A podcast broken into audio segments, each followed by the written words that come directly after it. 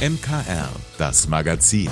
Alles rund um Kirche, Glaube und mehr aus dem Erzbistum München und Freising.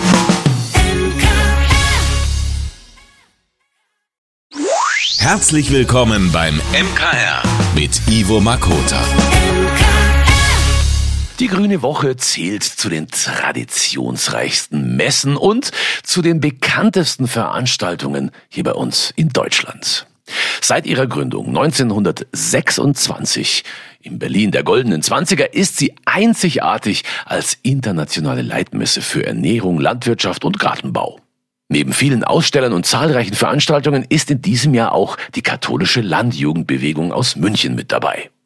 Meine Kollegin Pauline Erdmann hat mit ihnen gesprochen. Wie kann Gemüseanbau in anderen Ländern trotz Klimawandel funktionieren? Und wie ist das mit Ernährung auf Insektenbasis? Nur zwei von vielen Themen auf der Grünen Woche. Rund 60 Teilnehmer und Teilnehmerinnen von der katholischen Landjugendbewegung München sind vor Ort. Einer von ihnen ist der ehrenamtliche Diözesanvorsitzender Jakob Stadler. Ich freue mich auf die Veranstaltung unseres Bundesverbands und des Bund Deutscher Landjugend, die meistens am Abend stattfinden. Da gibt es einmal eine große Party für alle Landjugenden, die an der Zeit in Berlin sind. Dann ist einmal ein Landjugendball oder ein äh, Musicalbesuch. Und das ist einfach auch mal was ganz, ganz Schönes. Ganz viele Leute, die ähnlich alt sind wie wir, die auch aus ländlichen Regionen kommen, kommen da zusammen und verbringt man einfach eine wunder, wunderschöne Zeit zusammen und man trifft neue Leute und, und das ist auch eins der Highlights, warum man jedes Jahr dahin fährt. Die KLJB hat auch einen eigenen Stand. Da geht es in diesem Jahr um die Wasserversorgung in Deutschland und weltweit. Gezeigt wird, welche Relevanz Wasser hat und wie der Wasserschutz vorangetrieben werden kann. Jakob Stadler findet es wichtig, dass die KLJB auf der Grünen Woche dabei ist. Es zeigt, dass die Jugend auf dem Land interessiert ist und sich informieren möchte. Erstmal ist es für uns eine wunderbare Veranstaltung, um Bildungsarbeit ganz niederschwellig leisten zu können auf einer Fahrt, die einfach Spaß macht in erster Linie und in zweiter Linie einfach nebenbei Themen vermittelt. Man geht als Gruppe von ungefähr 20-jährigen Menschen auf eine Messe, informiert sich nebenbei und lernt total viele neue Sachen, kommt in Kontakt mit HändlerInnen, mit ähm, Regierungsorganisationen und so weiter.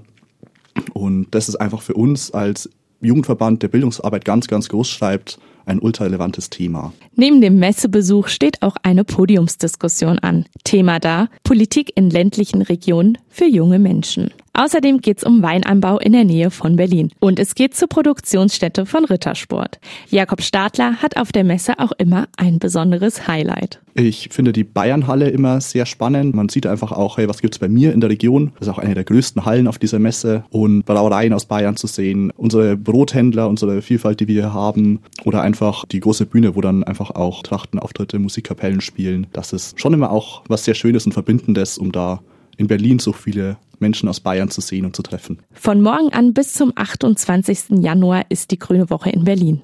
Wir wünschen den KLJB-Lern einen tollen Austausch und viel Spaß in der Hauptstadt. Pauline Erdmann für das MKR. Diesen Sonntag startet wieder die Weltgebetswoche zur Einheit der Christen.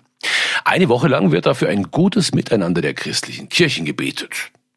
Pastor Jochen Wagner ist Referent bei der Arbeitsgemeinschaft christlicher Kirchen in Deutschland und für die Organisation der Weltgebetswoche bei uns in Deutschland mitverantwortlich. Er sagt, für die Einheit beten ist wichtig, denn Ökumene ist keine Selbstverständlichkeit.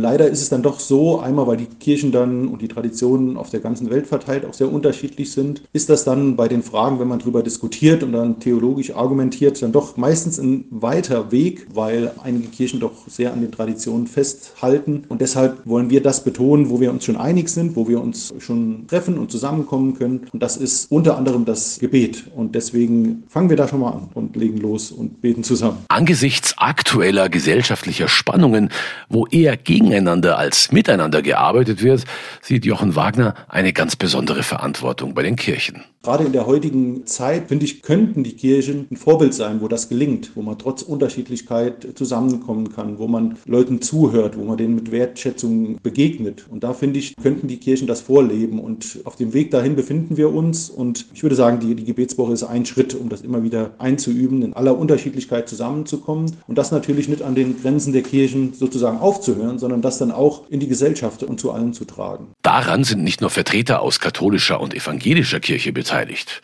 Insgesamt sind in Deutschland 25 unterschiedliche Kirchengemeinschaften bei der Weltgebetswoche am Start. Eröffnet wird sie am Sonntag mit einem Gottesdienst in einer rumänisch-orthodoxen Kirche in Nürnberg. International ist auch das Motto dieses Jahr. Das stammt nämlich aus Burkina Faso. Dieses Jahr ist das Motto, du sollst den Herrn, deinen Gott lieben und deinen Nächsten wie dich selbst. Also zumindest die, die ein bisschen was schon mal äh, gehört haben vom christlichen Glauben, ein eher bekannter Vers. Und gleichzeitig hat es mich berührt, dass die äh, Christinnen und Christen aus Burkina Faso den Text ausgewählt haben in einem Land, wo die Christen eigentlich noch wenig zusammenarbeiten und es doch viel Unruhen und Gewalt gibt. Und dann diese äh, Liebe des Nächsten, diese Liebe des Mitmenschen zu betonen betonen und diese Wertschätzung, das fand ich dann schon nochmal was Besonderes. Eine Botschaft aussenden für Frieden in der Welt und die Gemeinschaft aller Gläubigen. Das soll die Weltgebetswoche der Christen, die ab Sonntag auch bei uns in Deutschland und im Erzbistum gefeiert wird. MKR. Alles, was im Süden gut tut. Berlin, Potsdam, Leipzig, Köln und Würzburg. Ja, täglich werden es mehr Städte, in denen Menschen auf die Straße gegen rechts gehen. Am Sonntag ab 14 Uhr können sich jetzt auch die Münchnerinnen und Münchner an einer großen Demonstration für Demokratie und Vielfalt beteiligen. Ein breites Bündnis aus rund 130 Organisationen wurde dafür geschmiedet. Mit dabei ist zum Beispiel die Initiative München ist bunt, Fridays for Future, aber auch das Erzbistum, die Domberg Akademie und das Kompetenzzentrum für Demokratie und Menschenwürde der katholischen Kirche hier bei uns in Bayern. Kai Kalbach ist hier Projektleiter und hält die aktuelle politische Lage für brandgefährlich. Wir haben es mit einer zunehmend radikalisierten AfD zu tun, deren Mitglieder konspirativ, aber auch ganz offen über die Deportation von Millionen von Menschen fantasieren. Ein Beispiel ist auch der Thüringer AfD-Landesvorsitzende Björn Höcke, der in diesem Zusammenhang von einer wohltemperierten Grausamkeit spricht. Es zeigt sich also ganz deutlich, dass immer mehr Menschen für die rechtsextreme Ideologie empfänglich sind oder dass sie zumindest keinen Anstoß an diesen Ideen nehmen. Das Kompetenzzentrum für Demokratie und Menschenwürde ist Teil des Bündnisses und ruft für Sonntag ausdrücklich dazu auf, zur Demo zu gehen und Gesicht zu zeigen gegen rechts. Und darum ist es außerordentlich wichtig, dass die immer noch deutliche demokratische Mehrheit entschieden gegen Rechtsaußen mobilisiert. Und in diesem Zusammenhang sind nun die bundesweit stattfindenden Großdemonstrationen ein sehr wichtiges Signal, das klar zeigt, dass es eine große gesellschaftliche Mehrheit auch über Parteigrenzen hinweg gibt, die für die freiheitlich-demokratische Grundordnung und für Minderheitenrechte einsteht und auch bereit ist, dafür zu kämpfen. Ein Signal setzen bei der Demo, aber auch den rechtsextremen Parolen der AfD entgegentreten.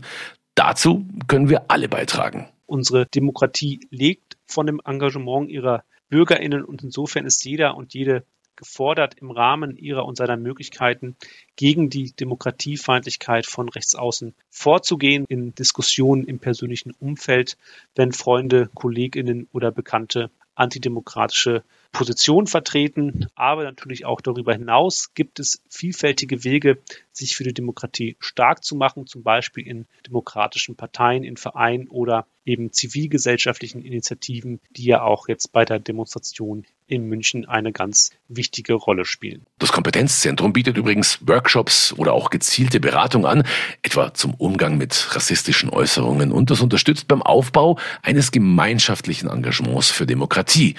Angesiedelt ist es übrigens in der Erzdiözese bei der Domberg Akademie in Freising.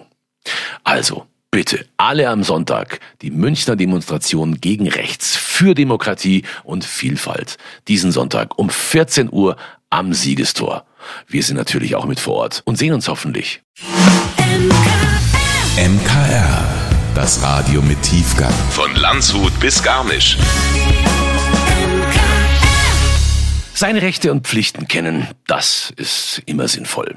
Und ganz oft, vor allem auch im Beruf, muss man sie sogar kennen. Das ist auch in der Kita so. Und deshalb nimmt sich meine Kollegin Steffi Schmitz das diesmal im Kita-Radio vor. Servus, liebe Steffi. Hallo, Ivo. Steffi, rechtssicher im Kita-Alltag heißt es bei dir diesmal. Um was geht's denn da genau? Also ein ganz großes Thema in der Kita, das ist ganz klar, ist die Aufsichtspflicht. Und ja, das ist auch schon mal gleich ein ganz schwieriges Thema. Gibt es denn da ganz feste Regeln oder sogar Urteile? Ich meine, in der Krippe werden beispielsweise ja die Kinder immer beaufsichtigt. Ja, auf jeden Fall. Da kann man ganz beruhigt sein. Ein Kind unter drei Jahren, also ein Krippenkind, darf nicht aus den Augen gelassen werden, auch in der Kita nicht. Aber ein Kind, das soll sich ja auch entwickeln können und eigenständig werden. Und deshalb dürfen natürlich Kinder dann später schon auch mal etwas alleine machen. Wenn sie fünf oder sechs sind, dürfen sie vielleicht alleine in den Werkraum gehen oder mal für eine gewisse Zeit in den Garten. Also da gibt es schon Möglichkeiten und das ist auch wichtig, erklärt Pädagogin Annette Reisinger. Es sollte im Team auch da eine kollegiale Beratung, eine Fallbesprechung stattfinden, welchen Kindern in Kleingruppen, ich würde sagen drei, vier, je nachdem, wie die Lage des Gartens ist auch und diese Rahmenbedingungen, die Einsehbarkeit des Gartens. Aber es ist Ziel, dass sich die Kinder ähm, frei entwickeln und auch frei bewegen können und das auch durchaus mal unbeaufsichtigt. Okay, also klar, Aufsichtspflicht ist ein Thema. Um was geht's denn sonst noch? Na, ein ganz großes Thema sind natürlich ähm, so gesundheitliche Fragen. Zum Beispiel eine Frage, die sich ja schon fast alle Eltern mal gestellt haben. Darf die Erzieherin Hustensaft geben oder darf sie bei meinem Kind eine Zecke entfernen? Und? Wie schaut's aus? Darf sie oder darf sie nicht? Also was Hustensaft angeht, gibt es da ein klares Nein. Es ist mittlerweile ganz klar geregelt, dass Medikamente nicht gegeben werden dürfen, also auch nicht auf den ausdrücklichen Wunsch der Eltern. Ausnahmen gibt es natürlich schon. Das sind zum Beispiel chronische Erkrankungen oder Allergien. Wenn jetzt ein Kind Asthma hat oder Diabetes und eine Notsituation eintritt, darf und muss natürlich die Erzieherin das Medikament geben. Aber das alles geht dann auch nur, wenn eine Indikation des Arztes schriftlich vorliegt und natürlich muss jede Erzieherin dann auch entsprechend geschult sein. Und bei der Zecke ist es so, dass es quasi als erste Hilfe zählt. Das heißt, die Erzieherin darf sie rausmachen, muss es aber nicht. Das sollte man dann im Team absprechen. Uns natürlich auch ganz klar davor den Eltern kommunizieren, wie das an dieser Kita gehandhabt wird. Auf jeden Fall ein spannendes Thema. Mehr dazu in der neuesten Folge des Kita Radios. Heute Abend, gleich nach dem Gottesdienst, um kurz nach sieben hier bei uns im MKR und natürlich jederzeit als Podcast. Vielen Dank dir, liebe Steffi. Gerne. Ja, das Wochenende steht mehr oder weniger vor der Tür und mit ihm hoffentlich für Sie auch jede Menge Freizeit. Ja, und damit keine Langeweile aufkommt oder falls Sie sich fragen sollten, Mensch, was machen wir denn dieses Wochenende? Jetzt gibt's bei uns die Freizeittipps im MKR. Bitteschön. Münchner Kirchenradio Veranstaltungstipps. Heute mit Pauline Erdmann. Los geht es mit der Ausstellung Genesis 2 in der Markuskirche in München. Die Fortsetzung der Lichtershow, die schon 2023 viele tausend Besucher fasziniert hat, erzählt den zweiten Teil der biblischen Schöpfungsgeschichte. Von der Trennung von Licht und Finsternis bis zur Erschaffung der Tiere.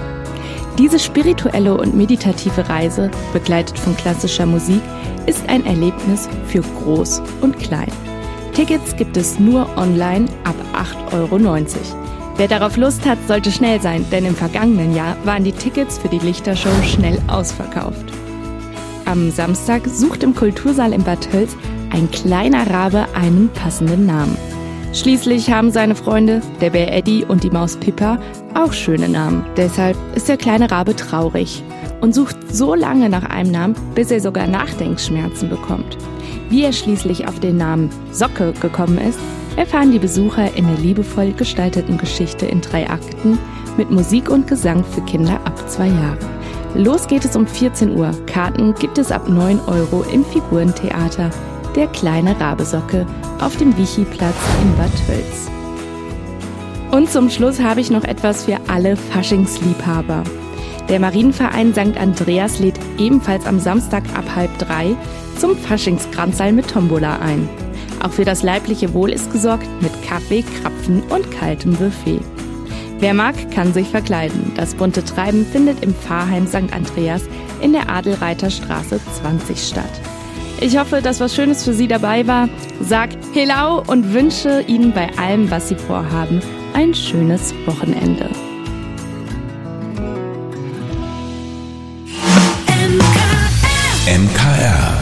Das Radio mit Tiefgang. Von Landshut bis Garmisch.